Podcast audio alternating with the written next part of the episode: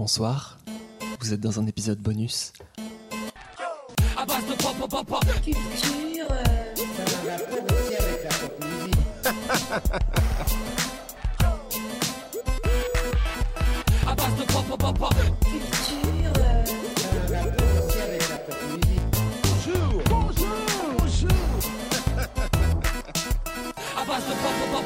Culture.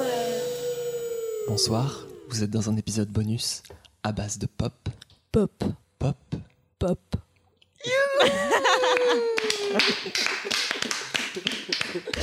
Et pour cette... Vas-y, c'est quand qu'on fait un podcast Vous êtes prête Vous êtes prêtes Et oui, à base de Pop Pop Pop, c'est un épisode bonus où c'est les invités qui interviewent les, les chroniqueurs. Non, je plaisante.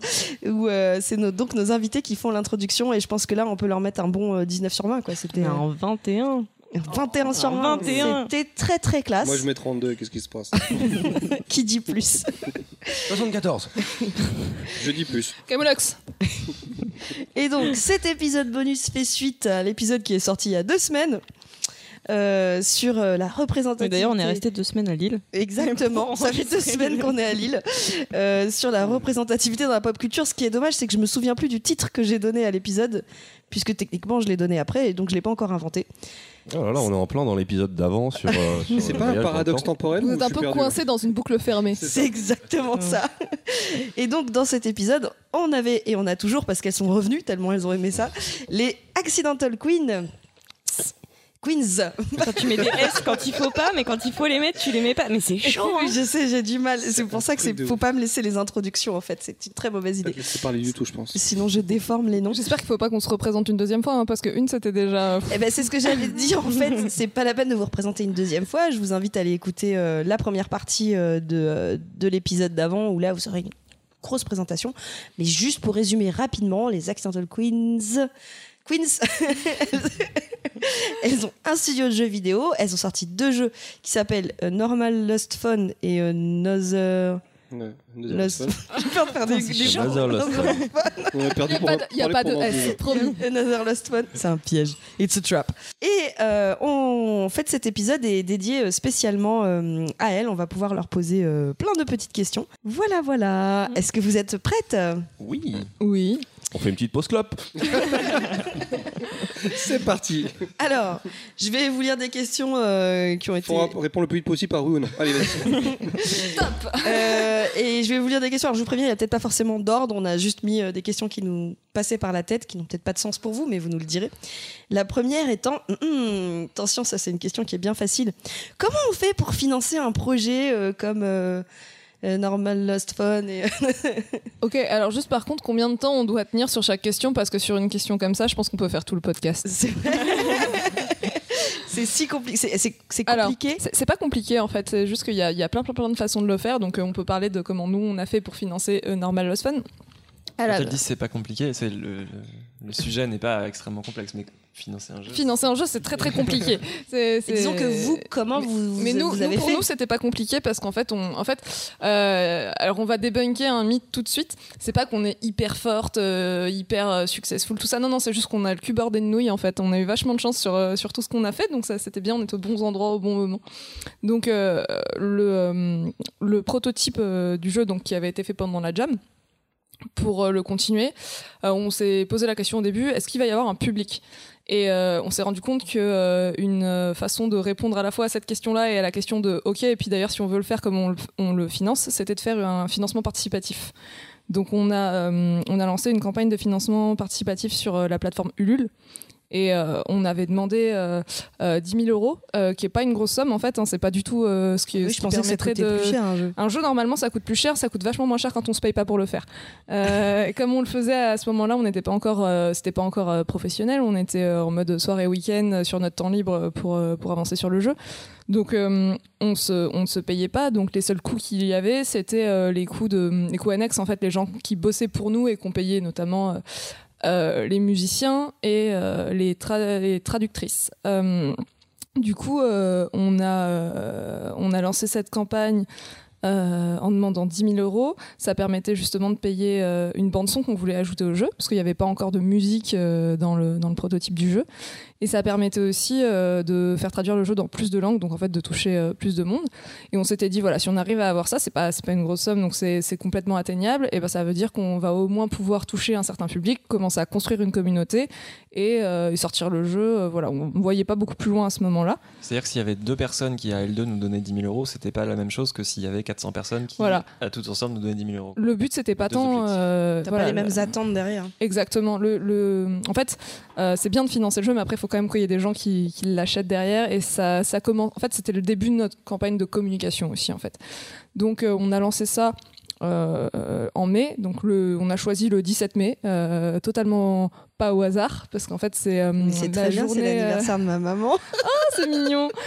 Je vais lui dire. C'était pour ça d'ailleurs qu'ils ont choisi. C'était pour l'anniversaire de la maman de Pumpkin. Non, c'est parce que c'est la journée internationale de lutte contre l'homophobie et la transphobie. Ah, je vais le dire à ma maman. Et euh, que du coup, euh, euh, vu qu'on avait un jeu qui abordait euh, des thématiques euh, LGBT, et ben on s'était dit que c'était cool parce qu'en plus ça faisait euh, parler en fait euh, de cette journée à des personnes qui le savaient pas forcément. Et euh, la campagne a duré euh, plus longtemps que prévu parce que en fait euh, c'est fini euh, début juillet. On l'a fait rallonger parce que à peu près au milieu de la campagne, on s'est rendu compte que euh, une campagne de financement participatif, il fallait l'animer. Puis on avait un peu rien foutu au début, donc euh, donc on s'est dit bon, ils vont se laisser un peu plus de temps de faire ça bien. Qu'est-ce qui se passe là? Ah oui, on a notre jeu qui va aller à l'E3 sur le stand de euh, gens qui veulent bien le mettre dans un coin. On, va dire à Ulule que c'est une super opportunité. Du coup, est-ce qu'ils peuvent rajouter un peu de temps pour qu'on ait le temps de, mieux faire? Ils ont accepté parce qu'ils sont sympas. Et donc voilà, on a eu les 10 000 euros, on a même eu 11 200 euros. Donc ça, c'était la première moitié du financement. Après, euh, il y avait un éditeur euh, euh, qui était intéressé par le jeu depuis le début. Et euh, on allait les voir en leur disant euh, voilà, on a eu, euh, on a eu cet argent-là. Est-ce que vous êtes toujours chaud pour partir avec nous? Euh, Ils ont dit oui. Donc on a signé avec, euh, alors à l'époque, avec Plugin Digital. Euh, leur label d'édition à l'époque s'appelait Plugin Digital Label. Maintenant, il s'appelle Pledus. Voilà. Euh, qui sont spécialisés dans l'édition et la distribution de jeux indépendants. Ils sont français. Euh, et euh, donc ils ont euh, rajouté encore plus euh, de sous pour qu'on puisse aussi payer une communication digne de ce nom. C'est-à-dire qu'on fasse pas nous-mêmes juste trois posts Facebook et animer un Twitter. C'est comme nous on fait. Voilà, comme bah en fait comme que ce soit que ça passe du niveau amateur à un niveau euh, professionnel et en fait qu'on puisse bosser avec des, des chargés de relations presse euh, et qu'on puisse toucher un peu bah, plus de, journalistes, de presse généraliste aussi et puis pas que en France en fait et euh, pas que dans notre réseau. Et euh, voilà, ça a été euh, l'intégralité du financement de A Normal euh, Lost Fun, qui est bah, du coup, euh, en tout, ça faisait à peu près 25 000 euros, c'est vraiment pas beaucoup. Et c'est pas du tout l'intégralité des coûts d'une d'une vraie prod, en Vraie fait. C'est c'est juste que comme on l'a fait euh, à la base en amateur, du coup, on pouvait se permettre. Et Mais- donc, comme sur, euh, D'ailleurs, ça je- vous a pris un an à peu près. Et euh, donc sur, ces, sur cette année de développement, à aucun moment vous vous êtes payé en fait. En fait, on, on était financé par euh, plusieurs euh, moyens, notamment par le premier financeur euh, du jeu vidéo français, euh, à savoir euh, Pôle emploi. C'est ce que j'entends souvent. oui. Euh, Merci Pôle emploi. Mais d'ailleurs, je voulais ju- juste encore, préciser parce qu'on l'a pas dit. euh, Les forces, Paul. on l'a on l'a pas dit dans le dans le dans l'autre dans l'épisode de- d'avant. euh, les jeux ne sont pas chers. Enfin, je trouve que c'est pas très cher sur euh, sur. euh, moi, je l'ai pris sur euh, Apple, enfin sur iTunes, je sais pas quoi là. C'est vraiment pas très cher. Donc c'est pour un super jeu, ça vaut le coup quoi. Faut y aller. En fait, c'était une volonté dès le début. On pouvait pas le mettre gratuit parce que simplement, si on le mettait gratuit, juste on, on pouvait pas se permettre de faire toutes ces toutes ces dépenses en fait pour améliorer la qualité du jeu. Ce serait resté en fait un, jeu de jam. on aurait pu le laisser à l'état de jeu de jam gratuit sur internet, mais ça aurait été dommage. Euh, et du coup, on s'est dit que 3 euros c'était un bon compromis. C'est qu'à la fois nous, ça nous permettait de rentrer dans nos frais, mais en même temps, c'est super accessible. Et euh, euh, le prix après, il est euh, adapté en fait. Genre, ça, c'est moins cher dans des pays où, euh, où forcément le pouvoir d'achat va être un peu moins Différent. élevé. euh, et euh, En- C'est- Enfin, on- je sais même pas si on a la main dessus en fait, mais les, les plateformes de distribution euh, euh, permettent. ça dépend complètement des plateformes en fait. plateformes, ouais. Euh, Apple par exemple, euh, ils font un peu leur, leur tambouille. euh, c'est pour ça que d'ailleurs le voilà, c'est pour ça d'ailleurs que le jeu est pas à 3 euros chez sur iOS, il est à 3,49 euros. Ouais, mais franchement, je trouve que c'est pas grand chose pour un jeu qui est bien. Et puis euh, au moins, tu te dis, euh, je soutiens un truc sympa. Bah, c'est très gentil, mais j'aimerais bien que le monde entier pense comme toi. Malheureusement, euh, il y a des gens pour qui dépenser euh, plus de 1 centime sur un jeu, c'est déjà trop.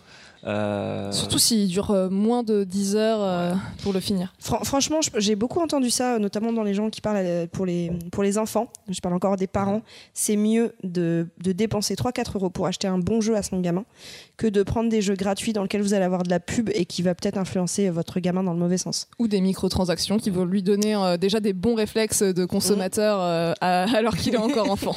Il va éclater votre carte. Voilà, je passe à la, je fais passer les- euh, le petit papier pour les questions, comme ça c'est plus sympa.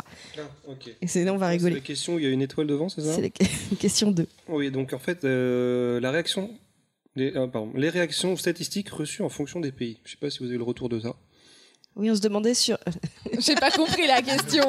Je ne fais que lire, ce n'est pas moi qui. En fait, en fait, en fait, la, la question, faut broder un peu quand même. Mais ouais, il faut bien La, la- la- la question, c'est, vous, avez bien des stats qui remontent sur quels sont les, les- les gens qui achètent, quelles sont les cibles. Euh, On, on va être assez vague sur ce sujet-là parce qu'on n'a pas forcément le droit de donner tous les chiffres. Ah. Mais, euh, mais en fait, euh, on, on sait à peu près où, où est-ce qu'on, enfin, quelles sont nos cibles principales. Et euh, clairement, on avait au début beaucoup, beaucoup de joueurs français, euh, ce qui est assez logique en fait, hein, vu que étant française, c'est notre réseau et c'est, nos premiers, euh, premiers acheteurs, premiers soutiens.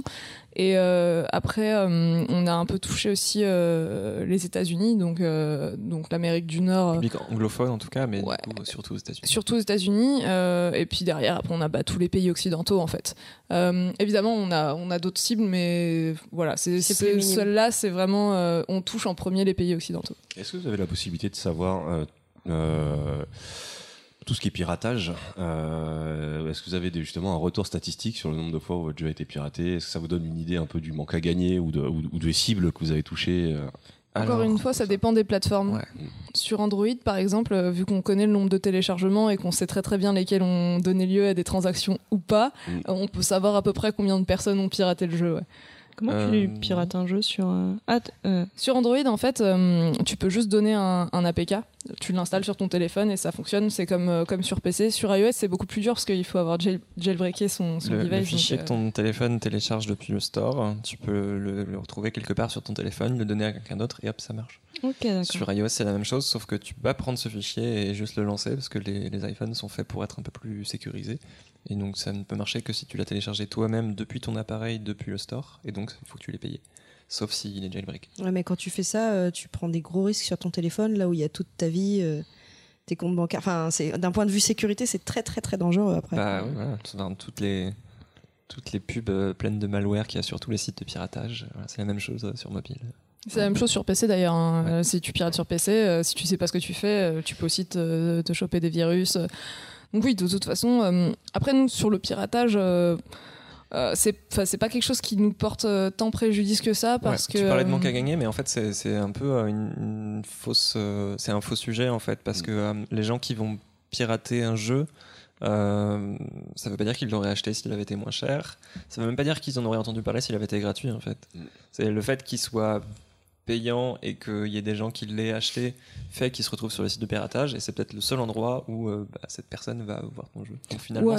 si, si la personne joue au jeu, qu'elle l'ait euh, acheté, piraté ou pas, en tout cas elle y a joué. Mhm. Euh, Est-ce que ça veut dire qu'elle va acheter le suivant? Est-ce que ça veut dire que. Enfin voilà, c'est- c'est- On a, on a même eu des retours de personnes qui l'avaient piraté, qui l'ont kiffé et qui du coup sont allées l'acheter juste Ouais. pour soutenir en fait. hein. Et, euh, ça, c'est bien. Et surtout, en fait, le plus important là-dedans, c'est que les personnes qui ont piraté le jeu, elles ont joué au jeu, donc elles ont reçu le message du jeu. Donc euh, après, euh, que ce soit en payant ou pas, euh, enfin nous, en soi, tant que c'est pas l'intégralité de nos, nos ventes qui partent comme ça, on en a un peu rien à faire. Quoi. Ça, c'est un discours qu'on peut se permettre de tenir parce que euh, on a quand même la chance d'avoir un jeu qui a fonctionné malgré le nombre de téléchargements et de, de piratage.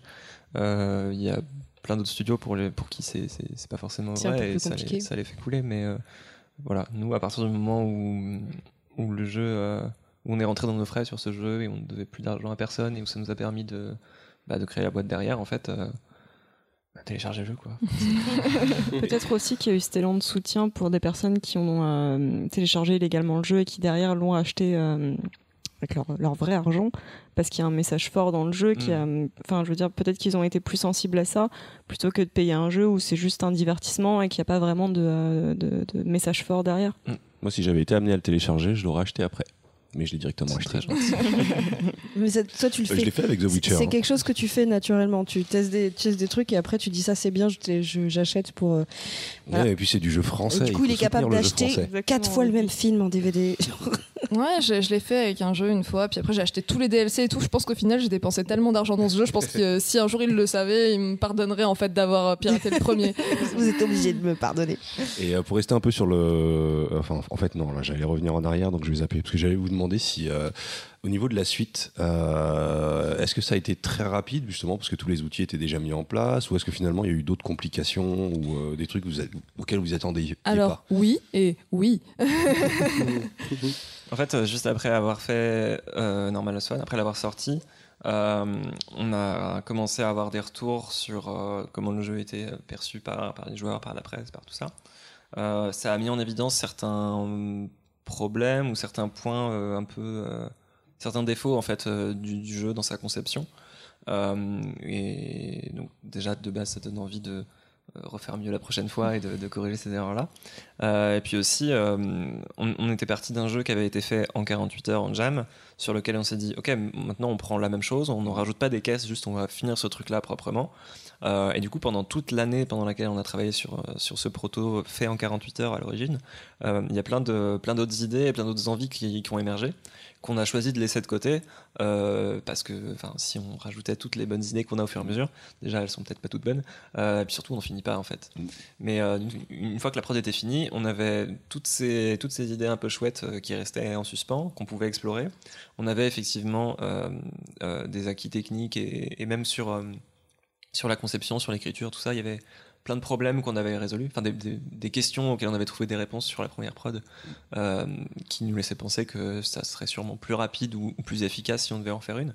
Et puis voilà, donc on avait, on avait l'ambition, on avait le prétexte de en faire un autre pour, euh, pour refaire mieux ce qu'on On avait encore des choses à dire aussi, tout On avait simplement. encore des choses à dire, et puis on avait euh, a priori tous les outils en main pour le faire. Donc, euh, Et euh, évidemment, c'est le moment où normalement il y a une petite voix off, voix du narrateur. Rien ne se passa comme prévu. Euh, en fait, on, on est parti du principe que comme on avait notamment, surtout les, les acquis techniques, en fait, ce qui fait peur en général au début d'une prod, c'est qu'il va y avoir tous ces challenges techniques, il faut le temps de bah, se planter, euh, corriger, itérer. Et là, on s'est dit, bah non, ça, ça va aller. Et euh, on on est prend le même code, on change euh, les SMS, et c'est fini, euh, ça y est, le jeu est fait. c'est, caricatural, mais c'était à peu près ça en fait. Et euh, du coup, euh, on a, on avait sorti euh, le premier en janvier. On avait pris quelques mois, bah, déjà pour euh, faire euh, de la com dessus et aussi pour monter notre structure, parce que oui, on a sorti le jeu avant d'avoir euh, une structure. Et le but, c'était euh, ok, maintenant, euh, dès qu'on a dès qu'on a monté la boîte, on se lance dans la deuxième prod et puis à la rentrée, euh, donc en, en septembre, on le sort et c'est plié quoi. Je crois qu'on voulait commencer à bosser dessus en mars-avril. un truc Ouais, comme voilà. ça. Sauf qu'en fait, en mars-avril, euh, on a passé mars-avril à faire de l'administratif parce qu'en fait, monter une boîte en France, c'est l'horreur. Et surtout quand on n'a pas trop trop d'argent et qu'on sait pas trop trop comment faire. Et voilà, donc euh, on a pu commencer à travailler effectivement que début mai. Euh, donc euh, bah voilà, euh, je vous laisse compter, c'est pas beaucoup comme temps de prod, euh, sachant que si on disait on le sort en septembre, ça veut dire qu'en fait en septembre on bosse plus vraiment dessus, donc c'était euh, de mai à août euh, pour faire un jeu. Mais on était encore super confiante parce qu'on a, on a un super chef de projet, euh, il nous a fait un planning et puis Coucou on a Simon. fait euh, coucou Simon. Coucou Simon. Et, euh, Salut Simon, on te salue bien et on te remercie. et on s'est dit c'est bon, euh, on a, euh, donc ça, ça, ça va le faire. Euh, en plus.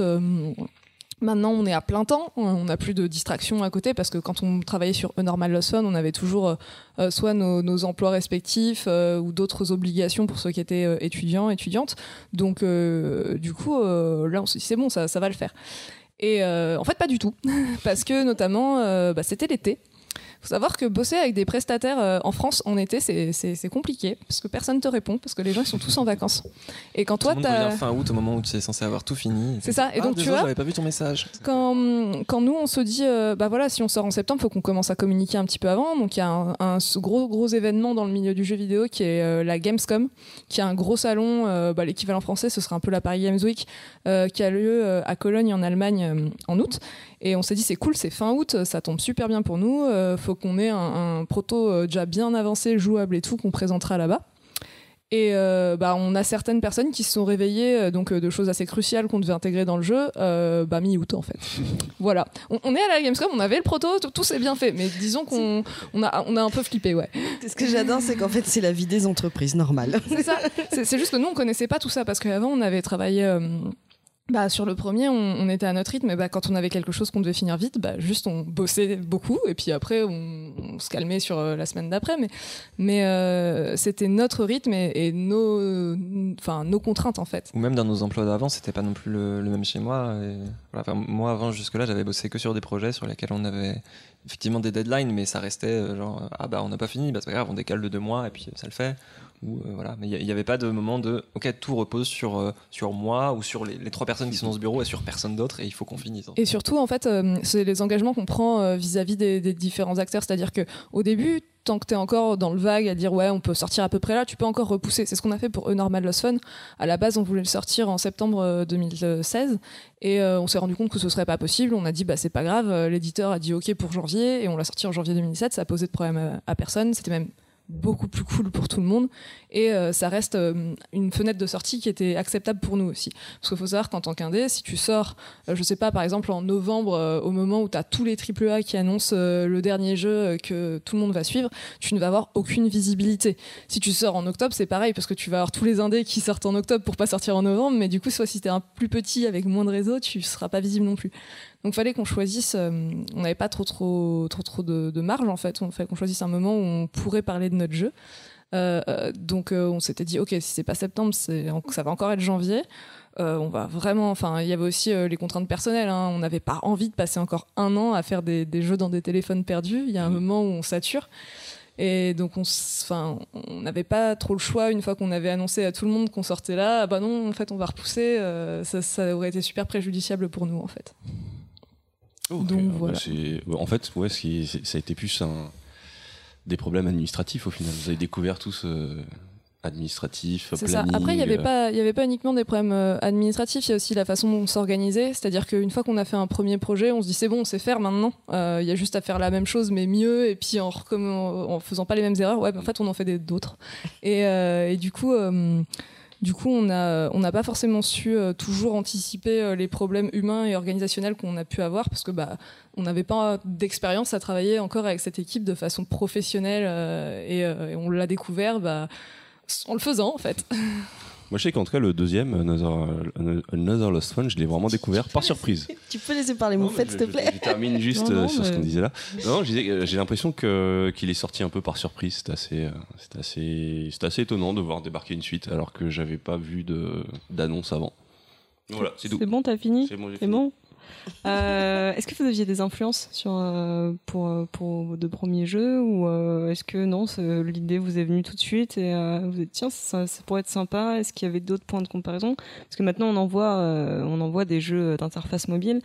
Euh, Enfin moi en tout cas c'était le premier que j'avais fait. Je sais pas s'il y en avait d'autres déjà. Je sais pas si Mister Robot était déjà sorti. Non, il n'était pas sorti. Il y avait- au moment du prototype de Jam, il n'y en avait aucun qui était sorti. On était les premiers. Ouais, à ma connaissance en tout cas, ouais. Euh, c'est venu de, de plein de choses en fait, puisque donc le, premier proto il a été fait par quatre personnes et c'était euh, le mélange de, de- des idées, des influences de ces quatre personnes. Donc je peux parler pour moi en l'occurrence, euh, ça faisait un moment que je réfléchissais à euh, l'idée de faire un jeu narratif qui utilisait la forme d'un téléphone et de le fait de fouiller dans ce téléphone et d'en apprendre plus sur un personnage à travers bah, sa vie, genre avec au premier degré quoi, c'est genre voilà les messages qu'il a envoyés, donc bah, voilà ce qu'il a dit, il n'y a pas de discours rapporté, c'est juste écrit là. Euh, le format me paraissait cool, euh, mais euh, voilà, mais ça, juste cette, idée-là, cette brique-là, ça, ça fait pas normal le fun en soi. Donc je sais même pas d'où ça provient à la base. J'avais, j'avais vachement aimé Cybelle qui était sorti en 2015, je crois. Un jeu de Nina Freeman dans lequel tu. euh, tu... Sur des forums. euh, pub- euh, Sur pas- un MMORPG. C'est euh, ça, ça, ça prend la forme d'un- d'un d'un ordinateur, donc sur lequel tu peux voir euh, quelques-uns de ses fichiers, les photos qu'elle a pris, tout ça, ses échanges par chat, et surtout tu joues à sa place à un MMO. Et en fait, c'est c'est l'histoire de sa relation à distance avec euh, une personne qu'elle rencontre sur un MMO.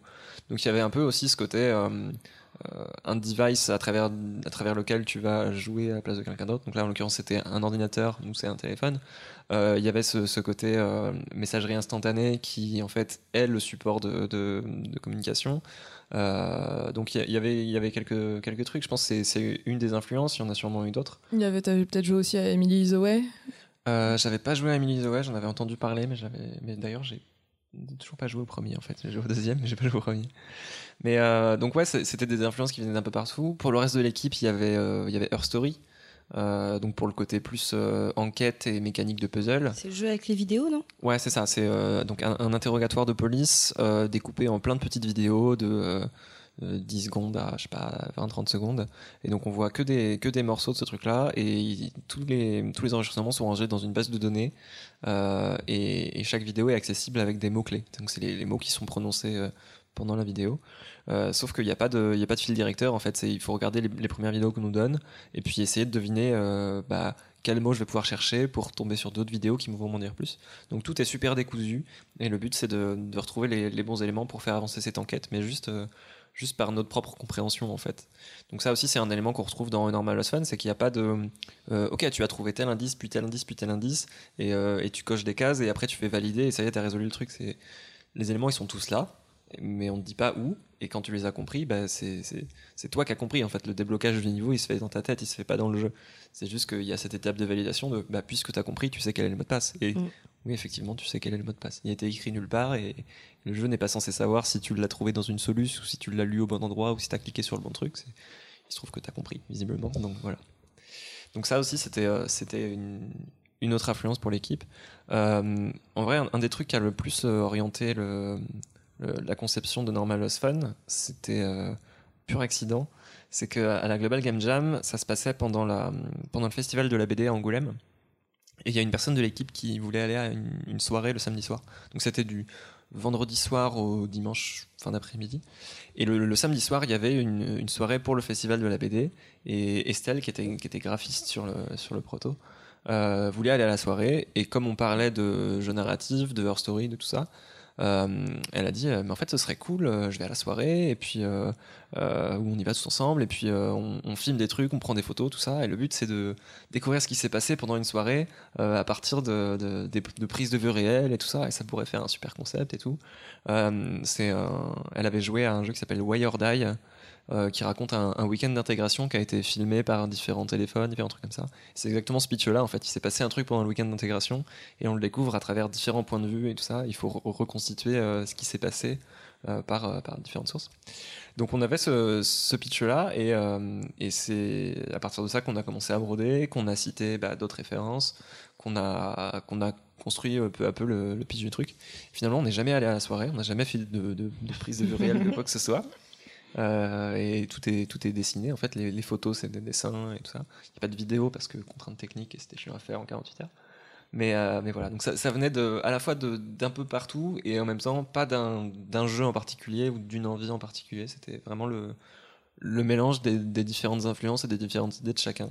Sur le deuxième jeu, ensuite, euh, il y a pas mal de choses qu'on a améliorées parce que justement, euh, on était un peu précurseur au niveau de l'interface de, téléphone dans un jeu. Mais en 2016, il y a plein d'autres jeux qui sont sortis. Il y a eu euh, Sarah is Missing, Replica. il y a eu un, jeu français qui s'appelle Earth Attack. qui nous a pas mal inspiré après dans le design de l'interface du deuxième.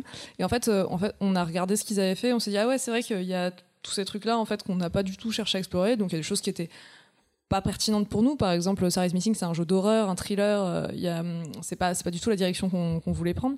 Mais par contre, on s'est dit, ok, comment eux ont réglé des problématiques auxquelles on avait aussi été euh, confrontés et euh, qu'est-ce qu'on peut en tirer pour améliorer le suivant en fait?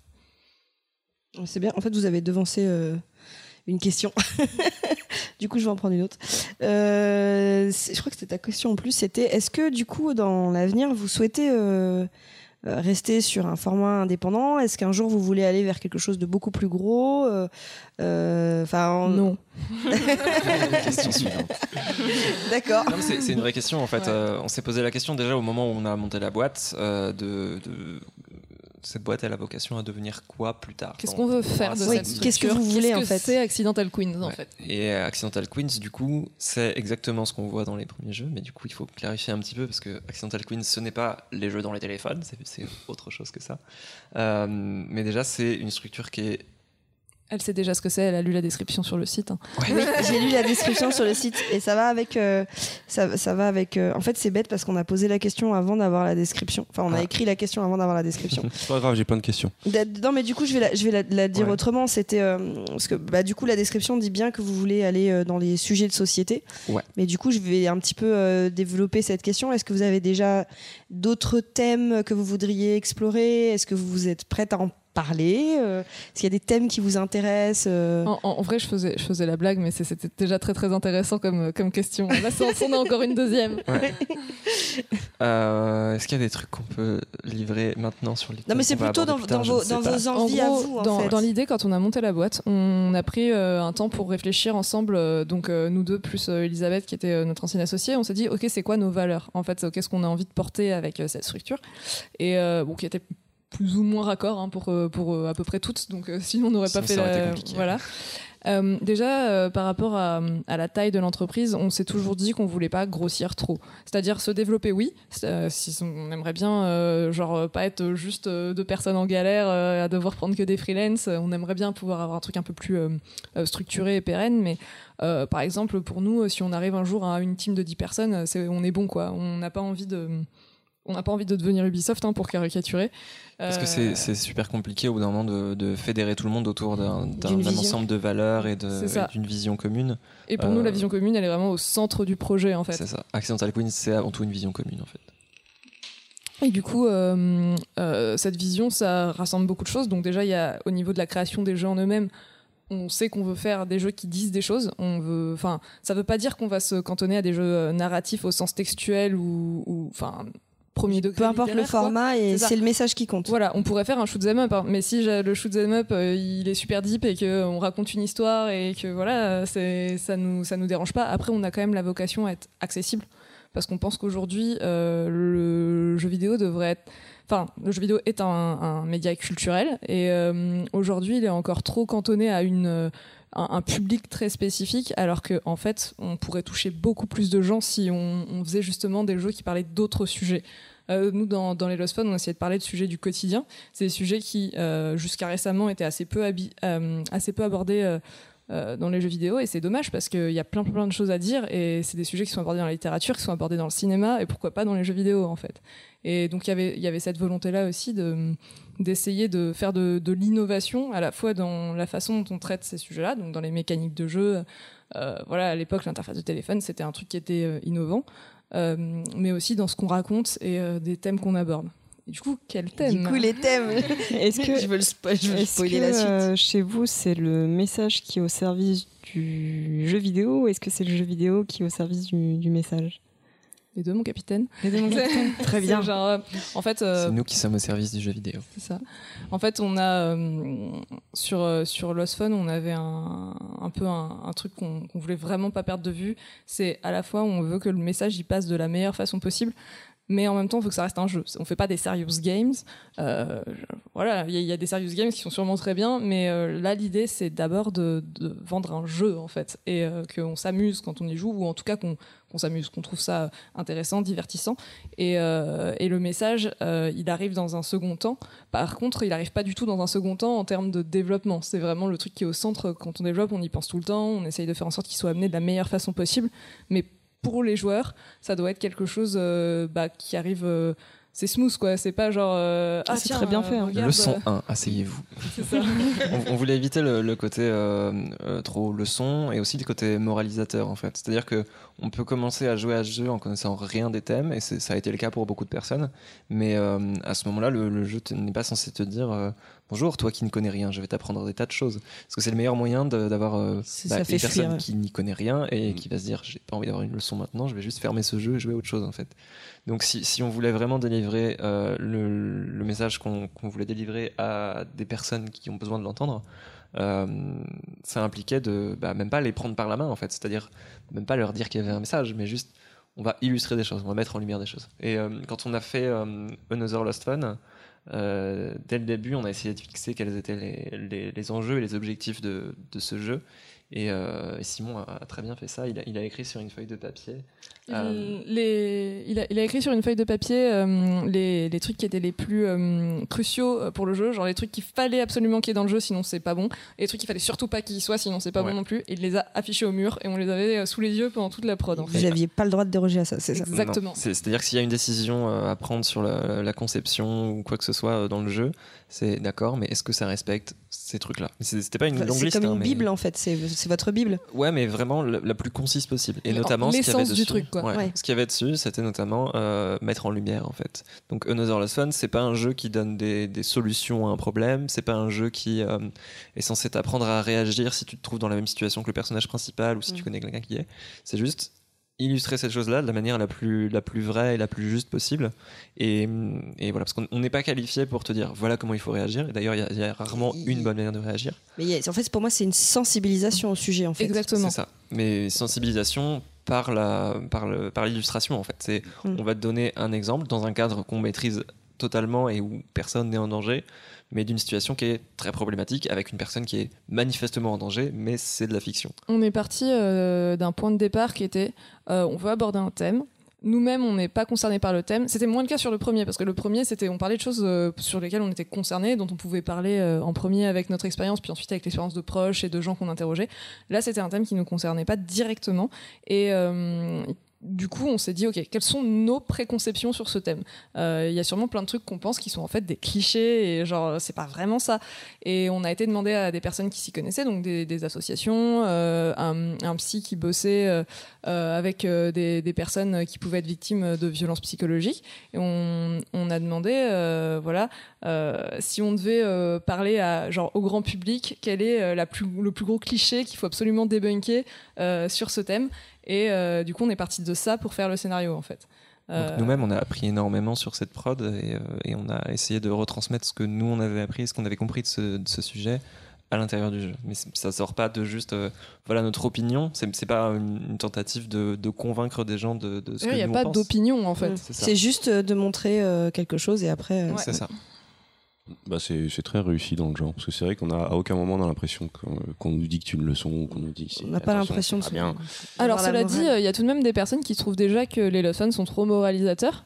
Euh, notamment, bah, ça va être des gens qui, qui vont être euh, touchés en fait par ce message, qui vont avoir l'impression que ça s'adresse justement à, à eux, que en gros euh, qu'on leur dit ah ah, ce que tu pensais avant c'était mal. Même y a aucun moment dans le jeu nous on le dit, ah, tu peux quand même te sentir euh, visé en fait. Et euh, bah, c'est pas très grave parce que bon, euh, il y a des gens que ça va peut-être braquer, mais on pense qu'on a tout de même fait un travail suffisamment bon pour pas non plus être euh, euh, faire euh, émettre de jugement en fait sur ces personnes-là et potentiellement ça les fera réfléchir plus tard donc euh, c'est pas très très grave au final. C'est-à-dire que si tu en arrives au point où tu te sens euh, Visé, jugé ou ouais. visé, euh, c'est que tu as quand même pris le truc vachement à cœur. Donc, euh, quelque part. Ou alors c'est que tu as vu une Notre phrase que mission, tu as déjà sortie dedans et là c'est pas ouais, bon. ouais, non, mais c'est- bien parce que du coup, ça montre que tu t'es suffisamment euh, identifié au truc. Et pour moi, ça veut dire que notre mission elle est remplie. Après, tu t'en fais ce que tu veux et t'en tires les conclusions que tu veux. Mais on, on a su euh, représenter justement ce truc-là et, euh, et te, te- enfin, faire écho à, à ta vraie vie en fait. Le, le truc qu'Eliane dit tout le temps, c'est on n'a pas mis un questionnaire à la fin du jeu juste avant le- le- les crédits qui dit bon maintenant voici un questionnaire. Il faut que vous ayez au moins 15 points sur 20 pour réussir à la fin du jeu. Sinon on te retrouve. voilà, c'est genre non non en fait c'est pas grave si t'as pas compris et ben tant pis pour toi mais genre euh, si ça t'empêchera pas. de- parce que parce que t'es euh, profondément euh, euh, homophobe ou, ou transphobe ou intolérant ou tout ce que tu veux et que, et que tu détestes le jeu, bah déjà premièrement tu l'as déjà acheté donc merci. Et, euh, et On t'a bien niqué. deuxièmement, euh, bah, Non mais après il y en a qui riffent hein. ouais, il y en a, ouais. malheureusement il est légèrement trop court pour que. Ah oui, parce que vous avez ce problème-là sur Steam. euh, C'est pas un gros problème en fait. euh, La, la plupart des gens sont honnêtes en fait, donc à partir du moment où ils l'ont fini, euh, enfin le, le temps pour finir euh, les jeux sont assez euh, hétérogènes. Enfin, il y a des personnes qui euh, euh, qui vont le finir en 45 minutes parce qu'ils ont rushé, ils ont peut-être pas tout lu euh, et, ils ont trouvé les énigmes super vite ou ils ont utilisé des solus. Et euh, il y a des gens qui vont mettre 3-4 heures euh, parce qu'ils ont regardé partout, qu'ils ont tout lu, qu'ils ont voulu tout comprendre. euh, et, euh, et du coup, on peut pas vraiment euh, dire ouais ça dure tant. Mais euh, clairement, oui, il y a des gens qui vont le finir en, en moins d'une ou deux heures. Et donc, du coup, si C'est deux heures sur Steam, c'est ça pour. Ouais. euh, Du coup, s'ils veulent, ils peuvent refund. Mais euh, bah, s'ils veulent le faire, qu'ils le fassent. Après, c'est. Ça rejoint ce qu'on disait sur le piratage en fait. C'est ça.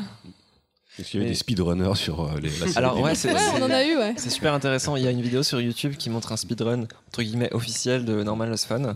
Euh, à ton avis, ça prend combien de temps Deux minutes Euh, Non, mais s'il connaît déjà les solutions. Ouais. Si tu on- connais on tout, hein. tu lances le jeu et tu vas Si jusqu'à la tu connais tout, ça doit 45 être moins, secondes. moins d'une minute en tout cas, ouais. Alors, 23 23 secondes. 23 secondes. Sur ces 23 secondes, il y en a 12 qui sont passés à attendre qu'un pop-up s'affiche. Ah ouais? Voilà. Ah ouais. Mais en Je même je n'ai pas vu sur Another Lost Fun, mais je crois que c'est plus court parce qu'il n'y a pas d'attente pour le pop-up. Euh, alors oui, par contre, euh, si, même si tu connais tout, faut quand même que tu fasses plusieurs codes à la suite. Donc euh, je pense que là, c'est plus du skill. Ouais, c'est juste du skill. Ah, mais c'est marrant parce que ça, ça, 23 secondes, ça demande vraiment du skill et je pense que c'est qu'il a fait plusieurs fois. même quand si je posais la question en rigolant, au final, ça me donne envie de voir, voir le truc. Quoi. Maintenant, t'as envie d'essayer. Mais c'est marrant pour le coup des solus. euh, J'aime bien les jeux d'énigmes, mais des fois je craque, je vais regarder la solus. Mais là, euh, j'ai un moment où j'ai été bloqué. Il y a, un truc qui m'a bloqué et j'ai, je voulais pas regarder la solus. Je voulais y arriver, donc je me suis tout relu. On a fait euh, des guides en fait, parce qu'on s'est dit que ça allait arriver, que des personnes voudraient regarder les solus. Voilà, enfin, il y a des gens, ils ont pas la patience, et enfin, c'est leur droit quoi. T'as pas forcément de te prendre la tête quand tu joues à un jeu vidéo. Mais parfois, t'as pas non plus euh, envie d'avoir la, la solution mais voilà, mais trouvée, tu tu veux voulais juste pas- un indice. Quoi. Voilà, tu voulais peut-être juste un indice, et euh, tu voulais surtout pas être spoilé en fait. Ouais. Et à la base, on voulait intégrer un système euh, d'indices dynamiques dans le jeu. Euh, sauf que bon, déjà, ça, ça aurait été extrêmement compliqué de le designer déjà simplement en termes de, game design euh, pour pas que ça te fasse sortir du jeu et que tu aies l'impression que c'est plus un téléphone mais qu'en fait c'est un jeu. Une, Et une idée qui a été évoquée pour ça, c'était un personnage qui t'envoie un, un SMS euh, quand t'es t'es bloqué sur, euh, sur un mot de passe. Ça fait 10 fois que t'essayes et t'as rentré un mauvais truc. Pouf, tu reçois un SMS de- du meilleur pote euh, qui te relance une conversation en lien avec pile avec ce que tu cherches et hop, ça te donne les bons indices. Et vois. voilà, donc ça c'est une super idée et ça met bien le doigt sur l'autre problème qui était que techniquement c'était hardcore à faire en fait. Donc euh, du coup on s'est dit que plutôt que mal le faire et que ce soit super frustrant ou par exemple tu voulais continuer à chercher et t'as ce truc qui apparaît et bah ça te fait chier. Euh, on s'est dit qu'on allait pas le mettre dans le jeu et on a fait des guides euh, qui sont euh, à tiroir un peu genre euh, au début tu regardes euh, euh, tu peux juste regarder un indice. Euh, si l'indice te suffit pas, t'as un deuxième indice. Si l'indice te suffit toujours pas, t'as un troisième. Et puis à la c'est fin, t'as la solution en fait. C'est, les, c'est comme professeur Layton quand t'achètes les indices. Sauf que nous, c'est gratuit. Mais non, mais c'est des pièces que tu gagnes dans le jeu en fait. Moi, j'avais Ponky, je me souviens, sur le deuxième, euh, je, je la harcelais sur Messenger. Ouais, Oui. Dis-moi, c'est Elle me disait non, tu sais, coup, je Non, trouvais tu toute seule. C'était gratifiant, mais putain, ça fait mal. Non, mais je sais qu'au au final, tu m'en aurais voulu si je t'avais donné le. C'est vrai, non, mais j'étais beaucoup plus fière que moi. Voilà, tu vois, bon. c'était éducatif. Euh, moi, je voulais savoir si vous avez eu justement, euh, tout à l'heure, vous évoquiez un peu les retours que vous pouvez avoir de personnes qui sont un peu réfractaires au sujet ou qui se sentent euh, concernées. Mais est-ce que vous avez eu des retours de personnes euh, Concerné par les concernées sujets. par les sujets et à chaque qui ça a soit débloqué quelque chose, soit vraiment aidé, soit. Alors, le truc le plus agréable à lire, c'était euh, une personne qui a dit euh, grâce, j'ai joué à A Normal Lost Fun et après, bah, du coup, j'ai fait mon coming out et j'ai eu le courage de le faire grâce à ce jeu.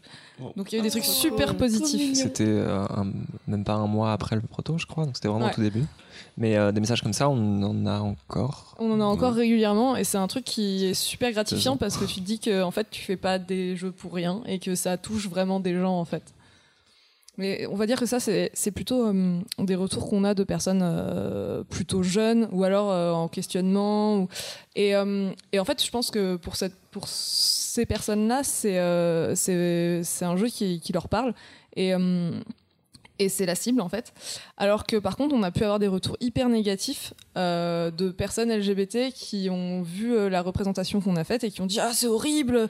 Euh, en plus, il y a y a une invasion de la vie privée et, et du coup vous êtes en train d'encourager une. Alors je sais plus exactement les mots qui ont été employés, mais genre en gros c'est du tourisme émotionnel de personnes LGBT et c'est horrible et, et je cautionne pas ça. À la fois c'est cool quand t'as un pote qui est prêt à genre t'expliquer et répondre à des questions hyper personnelles et, et genre oui ça peut vachement te- t'apprendre des choses et du coup après t'es moins maladroite et tout. Mais euh, il y a des personnes qui vont se braquer en fait si tu leur poses ce genre de questions et c'est Ah bah oui, c'est normal, bah, oui. t'as pas forcément envie qu'on te pose des questions hyper intimes euh, sur des trucs dont tu veux pas parler. Et c'est vrai que là, ce qui est, ce qui est bien, c'est que euh, on pouvait se permettre de faire de la pédagogie. C'est que des personnages qui sont fictifs. Alors évidemment, on a demandé à, à des vraies personnes de, de nous confier des témoignages dont on s'est inspiré, mais euh, Oui, mais ces personnes étaient euh, d'accord pour mais le ces personnes étaient d'accord pour le faire. Et, euh, et surtout, bah, tu peux euh, avoir du coup plein d'informations sans jamais euh, justement aller embêter des gens et leur poser des questions hyper privées. Et du coup, les personnes qui ont eu un, un avis négatif sur ce sujet-là, bah, c'est des personnes qui ont du mal à comprendre que c'est un jeu vidéo. Il y a personne de réel dedans. Ouais. Et en fait, tu ne fais de mal à personne de réel en, en y jouant. Tout comme quand tu tues des gens dans Call of Duty, tu ne tues pas des vrais gens en fait. Donc, et je pense que Et, et quand tu tues des animaux dans Assassin's Creed, c'est pas des vrais animaux. Mais du coup, c'est c'est, euh, le fait que le jeu soit aussi proche du réel en fait Oui, je pense fait que beaucoup une. de gens euh, n'arrivent pas à faire la différence et, et on l'impression. Ça, on- les, ça les touche. euh, c'est ça. En fait, il y a des gens qui veulent même pas jouer au jeu parce qu'ils trouvent ça trop gênant, alors que, euh, alors que bah, juste c'est un jeu quoi. Ouais, J'ai raconté ça tout à l'heure en off. euh, euh, je parlais de euh, l'expérience sur Replica, justement. euh, je crois là, c'est ce qui est la suite, enfin la suite non officielle de Sarah is Missing. Et euh, autant sur, enfin sur votre jeu, il peut, il- avec votre direction artistique, finalement, le, le- le- ça crée quand même déjà cette distance où on sait qu'on est sur un jeu. Parce que c'est vrai que je l'ai vécu dans le métro en jouant à Replica, où c'est des vraies photos, des vraies vidéos. Et je me suis rendu compte qu'autour de moi, les gens devaient se dire que je stalkais quelqu'un, que je regardais ses vidéos intimes et tout. Et euh, euh, donc ouais, non, ça, ça me, ça me surprend que finalement qu'on vous ait quand même attaqué sur euh, sur ce côté. euh, Oui, parce que les photos, c'est des dessins, c'est pas des vraies photos. hyper bien Ouais. amené dans votre Ouais. jeu. Enfin, je veux dire, et, enfin, je, vois pas de quoi vous pouvez être taxé en fait. Enfin, c'est juste super nécessaire d'avoir des jeux comme ça et de. Mais euh, après, on avait pas mal travaillé ce côté-là pour que. euh, Enfin, pas mal. On a, fait, on a fait de notre mieux pour que ce soit le, le moins malaisant possible. Le, le fait de choisir euh, de conserver des dessins, au départ, c'était un peu une nécessité pendant la jam, Mhm. mais euh, on aurait eu, on aurait eu l'occasion pendant l'année qui a suivi de euh, mettre des vraies photos à la place. On s'est dit que c'était pas une bonne idée. Mais c'était c'était pas une bonne idée. Et euh, un, un autre point sur lequel on a pas mal réfléchi aussi, c'était euh, le fait qu'à n'importe quel moment, tu peux aller dans les paramètres et euh, euh, effacer tout le contenu du téléphone. Mm. Et, euh, et c'est la fin du jeu, en fait. Ça y est, le truc est fini. Et voilà.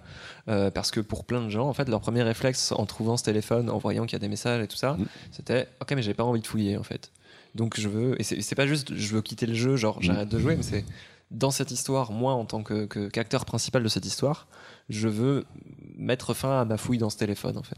Donc on a laissé cette option et on considère que c'est une fin qui est, qui est valable. En fait, tu, tu débloques un trophée sur Steam euh, si, Ah si ouais tu, si tu fais ça. Je vais le refaire. Euh, c'est- on l'a on l'a conservé aussi dans, dans Another Lost Fun. À n'importe quel moment, tu vas dans les paramètres et tu effaces le contenu du téléphone. Ça, ça t'apporte euh, rien de plus. D'ailleurs, le jeu redémarre et tu reviens sur le menu. Mais, euh, mais il fallait que ce soit là en fait pour que ouais, qu'il y ait une porte de sortie euh, évidente et, euh, et qui soit toujours, euh, En fait, toujours psychologiquement, pour plein de joueurs, c'est super important. Et c'est- mais ça fonctionne vraiment, c'est-à-dire qu'à la fin, quand on se décide à effacer le téléphone, il y a une vraie. Je trouve que narrativement, il y a, ça conclut vraiment l'histoire et euh, et c'est et, au moment où tu le fais, il y a quelque chose de très logique dans. la- Alors que moi, dans les, dans, le- dans, le- dans, dans les jeux d'habitude, justement, ce truc de tout rebooter, c'est toujours un truc que j'ai du mal à faire. Alors que là, vu que c'était un récit assez intimiste, ça fonctionnait très bien. D'ailleurs, je voulais d'ailleurs vous féliciter sur tout le côté euh, euh, narratif en fait. Euh, on parle beaucoup des sujets abordés et tout, mais je trouve que vous avez géré la narration d'une très très bonne manière, avec une illusion de, de- de liberté, et pourtant on retombe toujours sur ses pattes. Et euh, bah voilà, donc je voulais savoir si, euh, si ça avait demandé, euh, est-ce que c'était une formule que vous aviez déjà trouvée, ou est-ce que... Ou est-ce que... euh, Sur, sur le en fait, sur le premier, ce qui a beaucoup orienté, c'est vraiment les tests. Mm. C'est que nous, on pouvait avoir des idées, mais en fait, il n'y avait pas vraiment de game designer dans l'équipe. Mm. Euh, et du coup, euh, autant pour l'écriture, ça allait, autant pour vraiment le, le flow du truc, savoir euh, à quels endroits on mettait des, des portes, euh, tout ça. Euh, je donne un exemple, hein, au tout, tout début du jeu, euh, quand on arrive sur les SMS, il y a beaucoup de texte à lire. Mm. Bah, avant, c'était pire. Et en fait, on l'a fait tester à des gens, ils ont dit, oh là là, non, mais c'est juste pas possible. Enfin, je sais pas où aller, j'ai peur, en fait. J'ai peur, j'arrive pas, je sais pas quoi faire en premier parce que il y a tous ces messages et je sais pas lesquels sont, je sais pas lesquels sont importants pour la narration. J'ai pas envie de louper des trucs, donc je vais juste bah, pas lire, pas jouer. Et euh, on s'est vite, euh, donc ça on l'a changé. Il y a, y a plein de y a plein de moments euh, dans le jeu où c'est vraiment les retours des, joueurs à qui on a fait tester qui ont orienté, orienté ces choix de narration en fait. Alors petite petite formule magique, petite recette de cuisine sur comment est-ce qu'on a fait ces jeux. Le point de départ c'était de faire la liste des applications qu'on pouvait mettre dedans. Et à la Jam, on a donc tous sorti nos téléphones et regardé toutes les applications qu'on avait, celles qu'on avait en commun, celles Mhm. que tout le monde avait, il fallait qu'elles soient dans le jeu, c'est évident. Euh, celles qu'une seule personne avait, mais qui était particulièrement intéressante d'un point de vue narratif, euh, bah, on la mettait aussi. C'est pour ça qu'il y a une appli de rencontre, par exemple. Pas parce que tout le monde en avait une, mais parce que euh, d'un point de vue narration, elle apportait plein de choses chouettes. Euh, parce que dans sa forme, c'est une appli sur laquelle tu te connectes avec un mot de passe, etc. Donc on a, on a un peu fait l'inventaire de tout ce qu'on avait à portée de main et ensuite on a essayé d'identifier euh, les, les applications pour lesquelles on pouvait avoir euh, bah, un puzzle associé en fait. Mm. Et notamment euh, se connecter en trouvant un mot de passe, c'est le- le- le- la brique de base de comment est-ce qu'on a structuré cette narration. Mm. Euh, parce qu'à partir du moment où il y a un mot de passe, ça veut dire qu'il y a des informations avant qui te permettent de le trouver. Et si ça te débloque l'accès à quelque chose d'autre, ça veut dire que tu as du contenu qui est derrière. Et à partir de là, tu peux euh, avoir du contenu qui est déjà dans le téléphone, puisque tout est déjà dès le départ, Mm. mais du contenu qui est accessible depuis le début, puis une porte derrière laquelle tu vas avoir d'autres contenus, puis une autre porte, etc. Et si tu organises les trucs euh, de manière suffisamment logique, euh, bah, tout va se faire dans, un- dans un sens euh, assez particulier. Mm. Alors que le joueur n'a pas l'impression d'aller dans l'app numéro 1, puis l'app numéro 2, puis l'app numéro 3. Elle était toute là. C'est juste que dans la logique des choses et dans les endroits où on a mis les informations et on a choisi de les mettre, Mm. ça fait que tu n'as pas d'autre choix que de, de traverser ces applications dans un ordre précis. En fait. Après, entre chaque euh, porte, tu as, pas mal de liberté en fait. Euh, tu peux euh, lire des messages par exemple dans l'ordre que tu veux. Tu peux en lire qu'une partie, puis trouver la solution, passer à la suite. Tu peux les relire dix fois aussi. Tu peux les relire dix fois si ça te rythme. fait plaisir. Mais, mais par contre, bah après, les, les mots de passe, ils ont un ordre logique et tu peux pas arriver à la fin si t'as pas Mm. tout regardé. Eh Bien, Est-ce qu'on peut arriver sur la question de, que, que moi qui m'intéresse le plus, c'est les spoils sur la suite J'avais peut-être une dernière question avant de passer à, à, justement euh, quelle sera la suite. Euh, est-ce que vous déjà, est-ce que vous trouvez encore le temps de jouer? Oui. Et, euh, Et vous jouez à quoi? Alors, jusqu'à très récemment, on t'aurait dit plutôt non. non.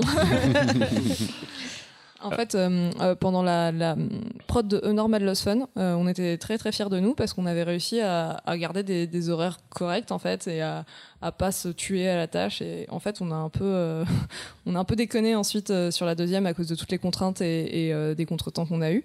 D'une Et, prod de euh, 4 mois. Voilà, on a fait un an de prod en 4 mois, quoi. Donc c'est débile, il faut pas faire ça.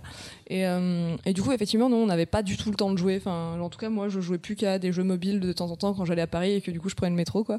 Et euh, mais euh, il y a un métro à Lille hein, pour les gens qui savent pas et qui écoutent. mais mais euh, du coup, euh, depuis qu'on a fini euh, la prod de Another Lost Fun, on joue de nouveau à des jeux vidéo et c'est Ouais, bien. Notamment sur la fin de prod de Another Lost Fun, euh, au mois d'août, donc un mois avant la sortie, il y a une nouvelle extension de Pass of Exile qui est sortie. Donc Pass of Exile, c'est un, un hack and slash euh, très inspiré de, de Diablo 2, euh, qui a pris un peu une autre voie que Diablo 3, euh, qui, s'est vraiment concentré plutôt sur les hardcore gamers, là où Diablo 3 c'est plutôt ouvert, un truc un peu plus casu, un peu plus sympa. Et, euh, et Pass of Exile c'est très très bien, c'est très très riche et très très profond, c'est centré sur la, la création de, personnages et la, customisation d'un arbre de talent qui est absolument immense, un peu à la manière du, du sphérié de Final Fantasy X en fait. Et alors, les développeurs de ce jeu sont absolument géniaux, c'est-à-dire qu'ils rajoutent du contenu et ils font de l'équilibrage à peu près tous les deux mois. Donc, euh, en fait, ce jeu n'a pas de fin. Voilà. Oui. Et donc euh, au mois d'août, il y a une nouvelle extension qui est sortie avec plein plein de nouveaux contenus. Ils ont doublé la storyline. Enfin, c'était ouf. Et Myriam ne connaissait pas. Ça faisait un moment que je lui disais, il faudrait on que tu avait parlé, euh, on m'en avait parlé une fois en fait. J'avais vu un peu le système de craft. J'avais fait ah ouais, ça a l'air super intéressant. Et puis j'avais je l'ai installé. Puis j'ai vu qu'il fallait une connexion. À l'époque, j'avais une connexion de merde. J'ai fait c'est mort, je joue pas un jeu en ligne. Et voilà, faire plier. Et en fait là, Yann m'a dit ce serait, ce serait bien que tu joues avec moi à la, à la sortie d'extension. J'ai dit ouais, ok, pourquoi pas. Je pense que là, je dois en être à peu près à 700 ou 800 heures de jeu Ah oui, quand même. De- depuis août. J'ai rencontré voilà. mes maîtres. Mais euh, ouais, après, euh, moi en fin d'année, j'ai joué à tous les jeux que j'avais ratés en 2017 et j'ai découvert plein plein de choses chouettes. J'ai joué à Oxenfree enfin, j'ai joué à Tacoma que j'ai adoré, euh, j'ai joué à Firewatch que j'aurais pas dû attendre aussi longtemps avant de jouer. Euh, J'ai joué à The Witness que j'ai détesté je peux vous en parler très très longuement autour d'une bière une autre fois. Euh, voilà. C'est bien parce qu'on s'imagine, on pourrait s'imaginer que vous ne jouez qu'à des jeux sérieux et qui, comme, comme. euh, euh, mais bon, non, il y, a- du. euh, En fait, enfin, en tout cas, c'est mon avis. Je pense que c'est vraiment important d'avoir des références qui sont variées. Et d'ailleurs, pas que du jeu, en fait. Ouais, quand, j'avais du temps libre récemment, je me disais pas forcément genre ah je vais aller jouer. Plutôt tiens si je lisais pas un bouquin ou, ou si j'allais pas lire des articles sur tel sujet qui m'intéresse. Parce que euh, en fait c'est difficile de faire des jeux qui sont intéressants et qui font pas la même chose qui a déjà été faite mille Mm. fois si nos seules inspirations c'est d'autres jeux en Mm. fait. Ok. Euh, bah, c'est parti pour ta question. Allez, vas-y, fais-toi plaisir. C'est quoi les projets à venir? Est-ce que tu serais pas un petit peu en train de demander des exclus? Oui, ah bah, eh, et là maintenant il y a des chocobons, il y a des Haribo et je crois il y a des, Des M&M's, et il Alors, y a des il y a M&M's des bières. et il y a des bières. T'as un 1,5 sur 3. Je déteste les bonbons. Ah mince. Il reste de la pizza. Mais il y a de la pizza, des bières et des chocobons.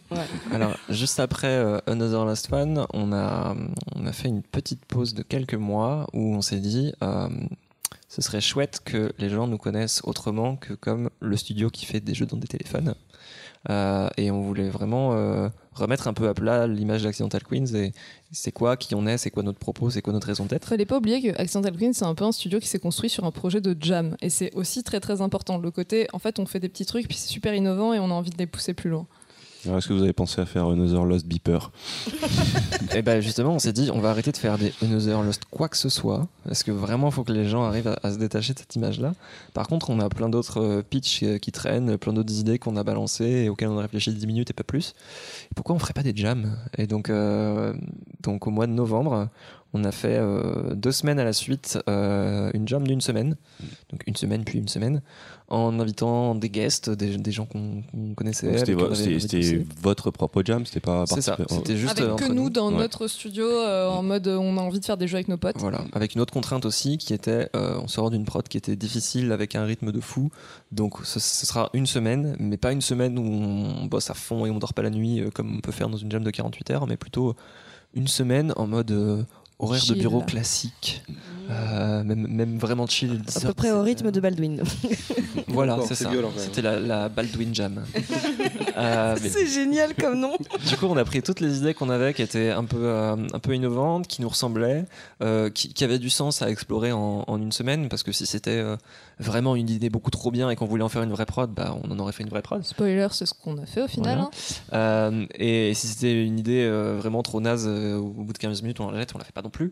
Mais du coup, on a, on a identifié deux projets qui nous plaisaient vachement et qu'on a essayé de pousser en une semaine. Au final, euh, le premier, on avait super mal estimé. euh, le, Le, le premier c'était super et- intéressant en termes de- d'expérimentation. Ouais. On a fait un, on a fait plein de trucs en fait, plein de, de petits trucs expérimentaux autour de l'idée euh, d'une histoire euh, d'amour avec une IA. Euh, donc on devait, euh, il y avait un, un passage où une IA essaye de nous séduire et un, un autre où au contraire c'est nous qui essayons de séduire euh, une IA. Ouais, C'était une réflexion sur euh, le- la notion de sensualité dans une relation humain-machine. Euh, donc, euh, qu'est-ce que c'est l'équivalent de euh, caresser les cheveux ou, euh, ou faire un bisou sur le nez euh, Il y ça, avait ça a des plein de emojis ou pas pour nous. Est-ce qu'il y avait Donc, des il y avait emojis effectivement des emojis. Que Diane est fan Il faut savoir que Diane est une experte. Ah, Moi je dis c'est une experte, hein. c'est l'encyclopédie Experte, des je sais emojis. pas, mais non, non, il y a des gens qui s'y connaissent beaucoup plus que moi. En fait, elle prépare une thèse sur euh, le consortium Unicode et les emojis. Non, c'est faux. Mais euh, voilà, donc on, on avait euh, envie d'explorer ce truc-là, mais on n'avait pas forcément d'idée de, de mécanique, de, de déroulement du truc, tout ça. Donc ça a été vraiment une semaine un peu de- d'exploration. Et malheureusement, à la fin, on avait été un peu trop ambitieux sur tout ce qu'on voulait mettre dans ce jeu-là, donc on n'a pas pu en, en faire une version qui était, qui était jouable et qu'on a pu Moi, rendre j'étais contente, j'ai fait des, des trucs qui bougeaient et qui étaient jolis. Je pense qu'au au final, tout le monde était. Les euh, graphistes sont toujours contents. tout le monde était content en fait, mais c'est juste, euh, euh, on n'avait pas un truc qui était suffisamment euh, abouti pour se permettre de, de, de le lancer publiquement et de dire aux gens, bah, vous pouvez le tester, c'est par là, parce que euh, notamment à cause des, des, des thèmes qu'on traitait dans ce truc-là, il y avait aussi toutes les notions de, de consentement, par exemple, genre comment est-ce qu'on négocie euh, le consentement dans une relation où on tape une commande et d'un coup on est super administrateur sur un ordi? C'est une question qui est à la fois super intéressante, en même temps super, perchée et, euh, et bah, qui fait écho à des, des vrais trucs importants de la vraie vie. Enfin, le consentement, c'est important. Mm. Euh, et du coup, si, si on a un jeu qui est euh, un peu euh, mal fini et qui a un, un message un peu pété dedans, Mm. on n'a peut-être pas envie de le donner comme ça. En fait, ça marchait bien euh, si on était là à côté pour expliquer bah regarde, là on a essayé de faire ça et du coup c'est pour ça que ça ressemble à ça.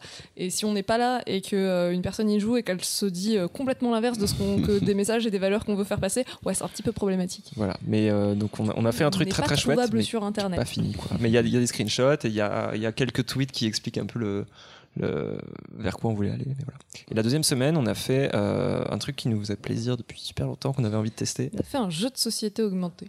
Voilà. Ouh. Donc à mi-chemin entre un jeu de société avec euh, un plateau, des cartes, enfin, jeu de société physique quoi, et, euh, et une app sur téléphone. C'était un prétexte pour pouvoir aller au tech shop de Lille et euh, découper des trucs et faire euh, des pièces, un plateau et tout. Euh, C'est trop cool. Et genre pouvoir regarder une découpeuse laser en live en train de Voilà. découper des hexagones, c'est extrêmement satisfaisant. J'ai mis des gifs sur Twitter, je vous conseille d'aller voir. Le, le point de départ c'était juste, euh, ok, bah, tout le monde a un téléphone dans sa poche et du coup euh, ça donnerait quoi un, un jeu de société euh, multijoueur où on utilise le téléphone comme euh, un élément de jeu, comme si c'était un, un autre pion ou un bout de plateau ou quoi que ce soit. Et on a bossé euh, avec un, de nos potes qui est, game designer de jeux de société justement, euh, qui avait un peu réfléchi à la question de son côté aussi, euh, et puis avec qui on a pu poser un concept qui nous paraissait cool. Et, essayer de faire en une semaine tous les éléments qu'il nous fallait pour en faire une version physique le vendredi. Et on l'a fait.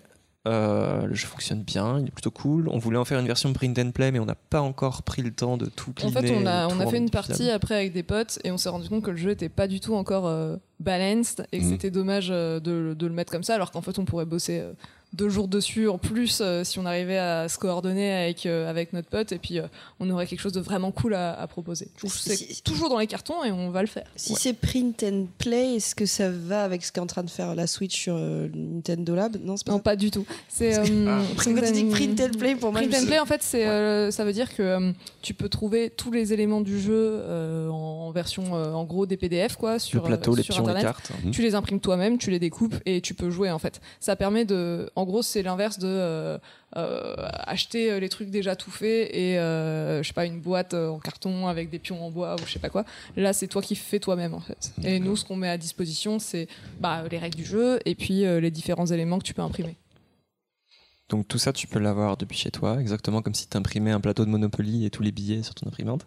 Euh, et en plus de ça, du coup, il y a la le, bout de, de- d'application en fait qui sera disponible dessus. euh.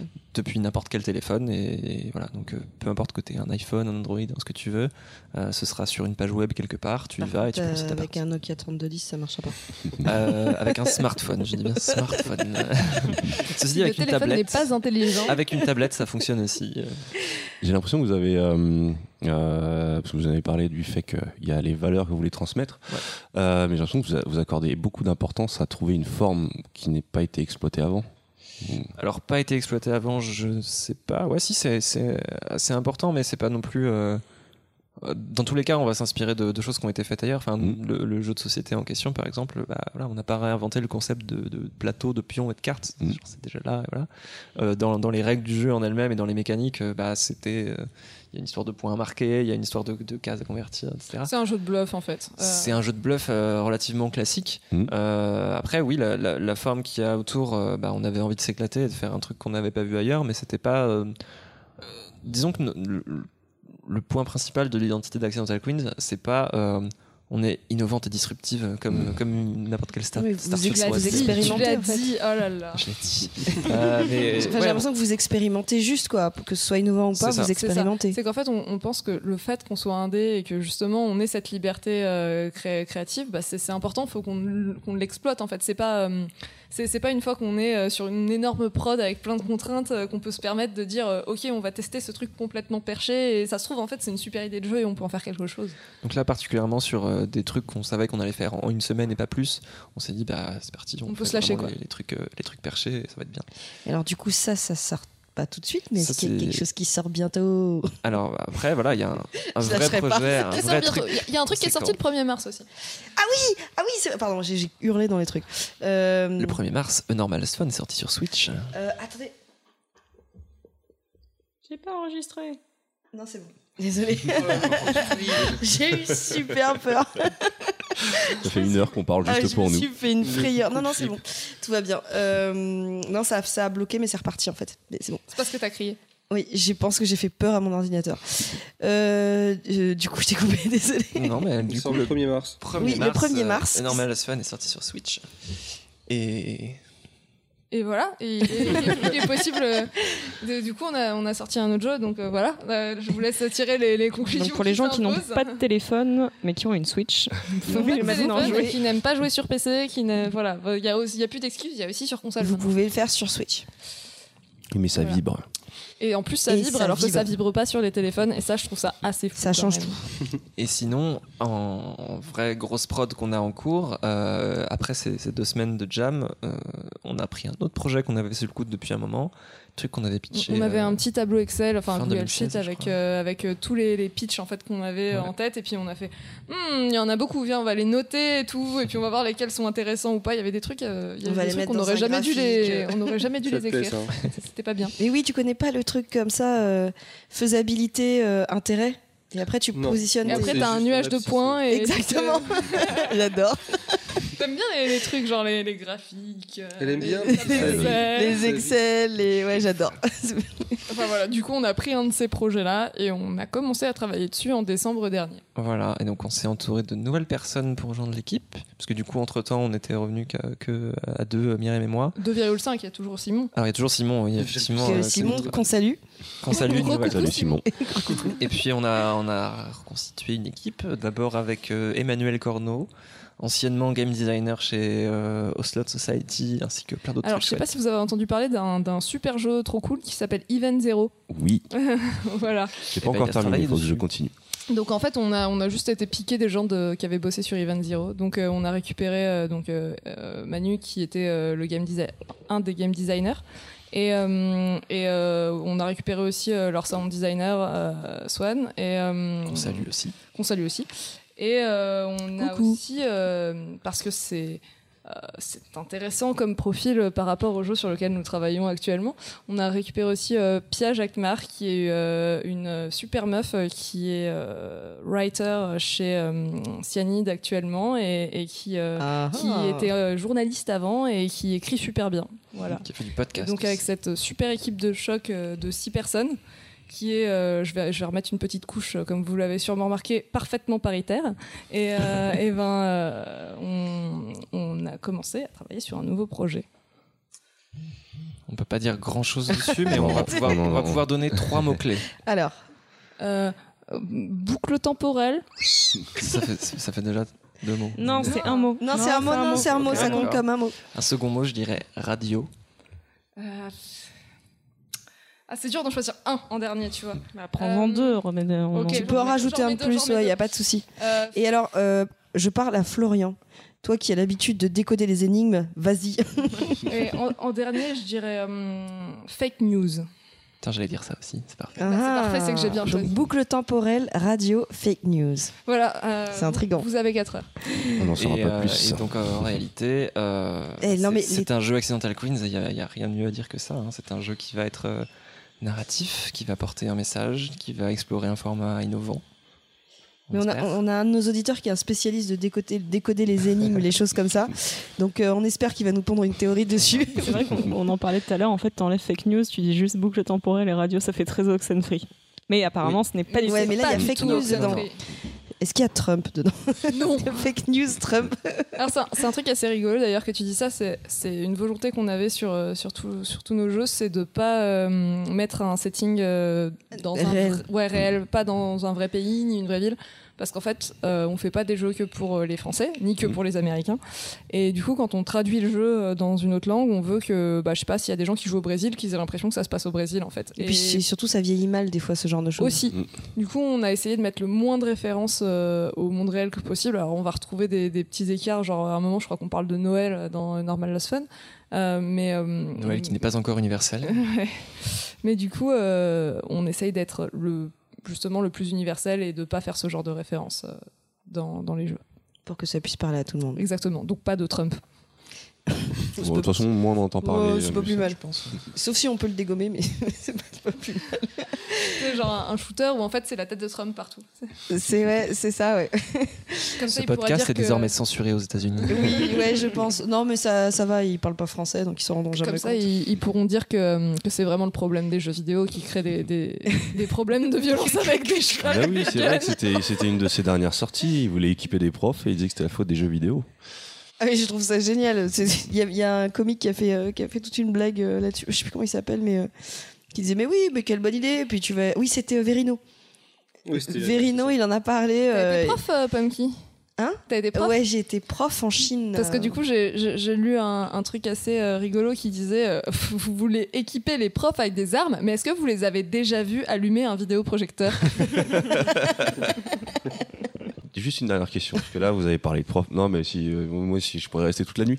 Mais euh, non, euh, vu, qu'on parle de prof, d'éducation, euh, qu'est-ce que vous pensez du débat actuel, justement, qui a eu, qui a été lancé, je crois, par Télérama? Parce que euh, pour resituer, Ubisoft a sorti un mode euh, sur, sur Assassin's Creed euh, qui permet de, de. qui est un peu un truc didactique, qui permet de c'est c'est un mode musée. Hein. Ouais, c'est un mode musée. un mode musée. Et donc la question se pose beaucoup entre l'éducation et le jeu vidéo. Et je trouve que justement, euh, euh, bah, sur la série des normales, il y avait, il y a, il y a quand même un truc où on apprend pas mal de choses. Et vu que c'est ludique, bah, on le subit pas.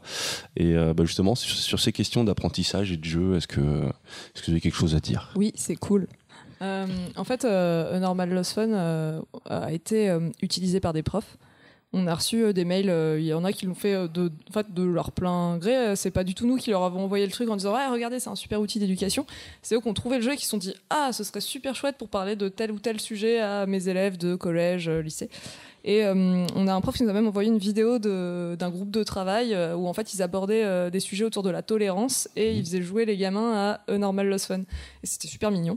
Et, et nous, enfin, en tout cas, moi, je, je suis à, à 100% pour ça. Je pense qu'en en fait, on apprend beaucoup mieux quand Ah on bah n'a oui, pas ouais. l'impression d'être en train de faire une corvée, mais qu'on a l'impression, enfin, qu'on est en train de s'amuser.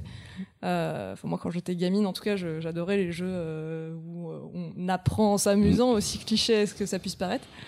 Et euh, et du coup, euh, le truc d'Ubisoft, bah, c'est une super idée parce que euh, je vois ma sœur, euh, elle, a, elle a toujours adoré Assassin's Creed justement, et genre, tous les, les ré- toutes les références historiques, tout ça, ça, ça la bottait à fond.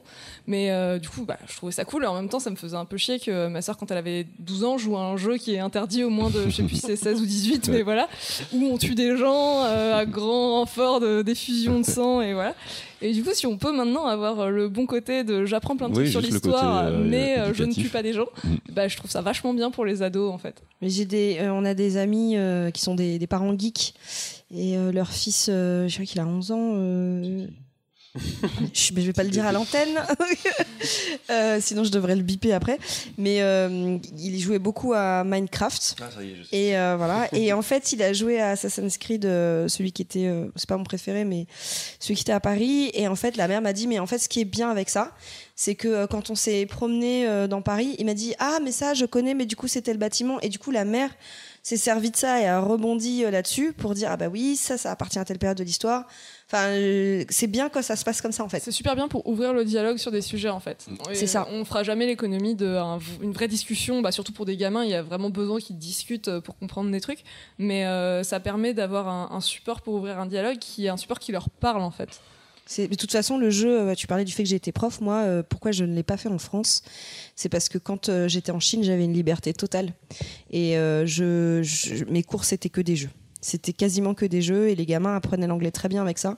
Et j'avais peur qu'en rentrant en France, euh, je puisse pas faire euh, comme je voulais faire. Et du coup, ça m'intéressait pas dans ce sens-là. Et donc, t'es de... Voilà.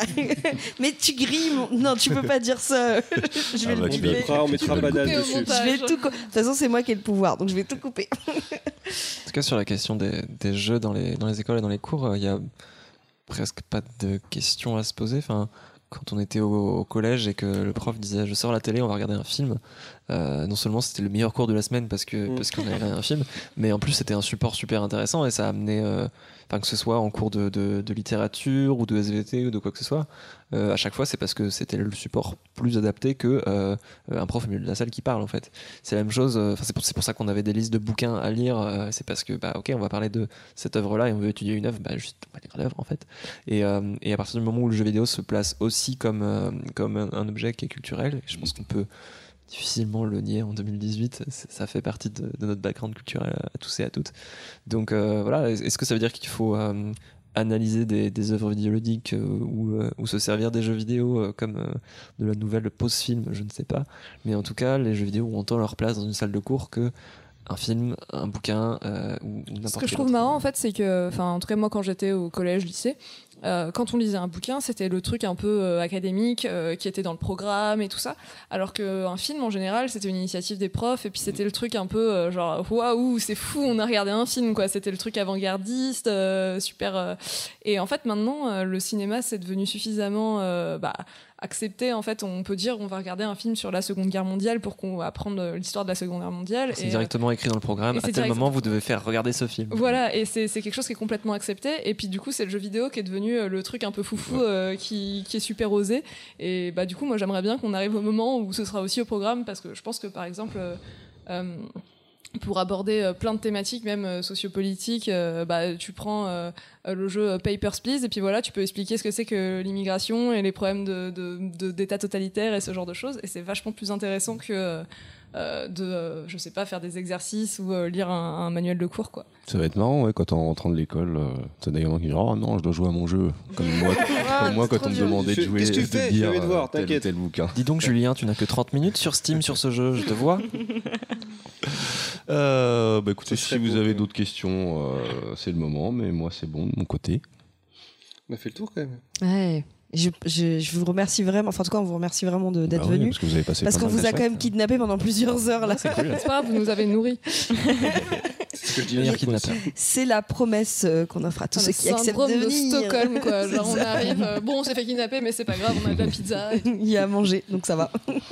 Mais en tout cas, on vous remercie vraiment d'être venu, Ouais, euh, encore un d'avoir merci. participé à ces deux épisodes, Oh, deux semaines quand même. Merci d'être venu à Lille, profitez bien de la tarte au maroilles. Et euh, on va essayer de pas se mettre une race ce soir comme, euh, comme hier soir. Bah si. Bah si. Oh, bon, bah d'accord. C'était il y a deux semaines, Un ça va. Oui, c'est il y a deux semaines, on a récupéré. On s'est remis. Non, moi je vais essayer de mieux gérer.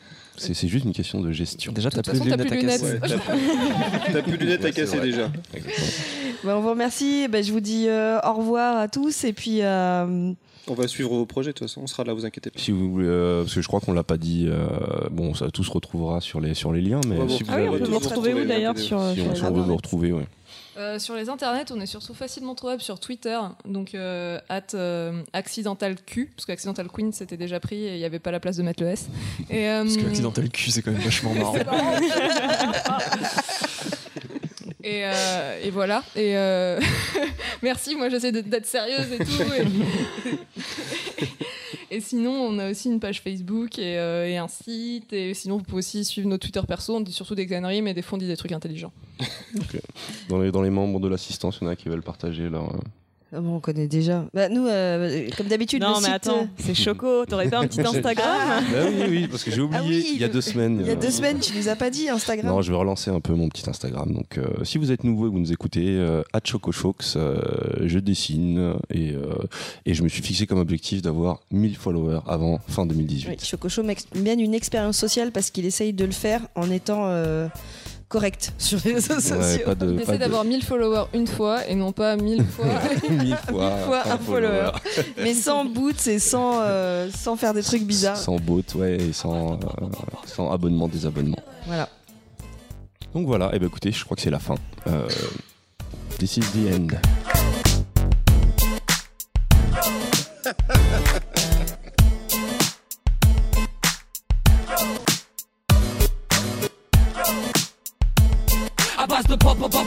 Culture. euh,